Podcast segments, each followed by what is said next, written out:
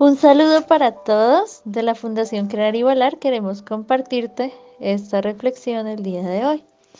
Quiero hablarte acerca del el propósito.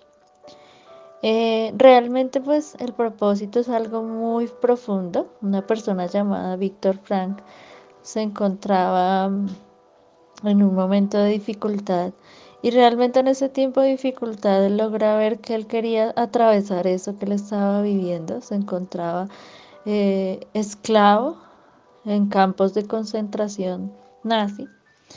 Y puntualmente él quiere salir de esto, pero no encuentra la forma. Y para él en ese momento es como en su mente tratar de encontrar una forma de salir, ya que él no le encontraba como sentido a la vida en ese momento. El propósito de vida es una gran respuesta. Eh, te hablo de este varón, no de este eh, personaje, porque realmente él fue el que inició pues un, una eh, teoría llamada la logoterapia, que le llevó a dar sentido de vida a muchas personas o encontrar su propósito de vida a muchas personas.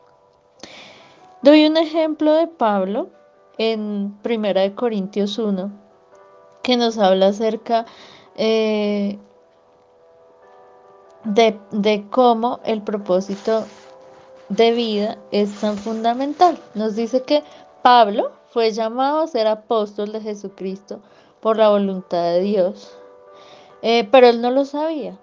Digamos que él se encontraba en Corinto eh, y les hablaba a todos los llamados, los santos, eh, de cualquier lugar que invocaban el nombre de Cristo. En ese momento él ya a todos les hablaba, a los santificados, a los santos, a los que él tenía en esa iglesia en Corinto. Les hablaba de esa forma y él entendía que había sido llamado como apóstol, pero en ese momento, antes, no lo había entendido. Antes la vida de Pablo fue matar personas y él creía estar haciendo bien. Eh, fue perseguir cristianos y realmente no se sentía satisfecho. Había un gran vacío en su corazón.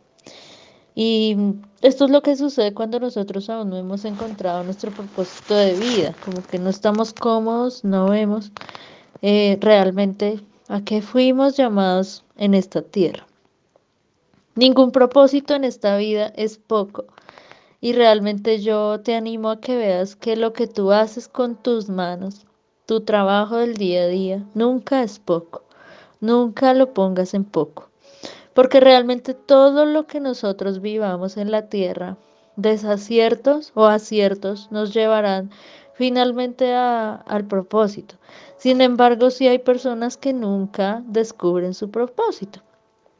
Todo va en que tú comiences una oración permanente de preguntarle a Dios cuál es el propósito de tu vida y que no te vayas de esta tierra sin cumplirlo. Que todo lo que tú haces día tras día, tu trabajo, tu estudio, tus labores, tus actividades puedan sumar a ese propósito de vida. Porque a veces si no es así, se puede convertir en algo vacío. Entonces te invito para que tu corazón no se encuentre en ese vacío, puedas encontrar propósito de vida preguntándoselo a la persona que te diseñó. Espero tengas una charla con él y que él te muestre cuál es tu dirección. Pero hoy, mientras estás encontrándolo, quiero que veas lo que haces con mucha vitalidad, con mucho aprecio y aprendas a amar cada día que Él te da. Que tengas un excelente día.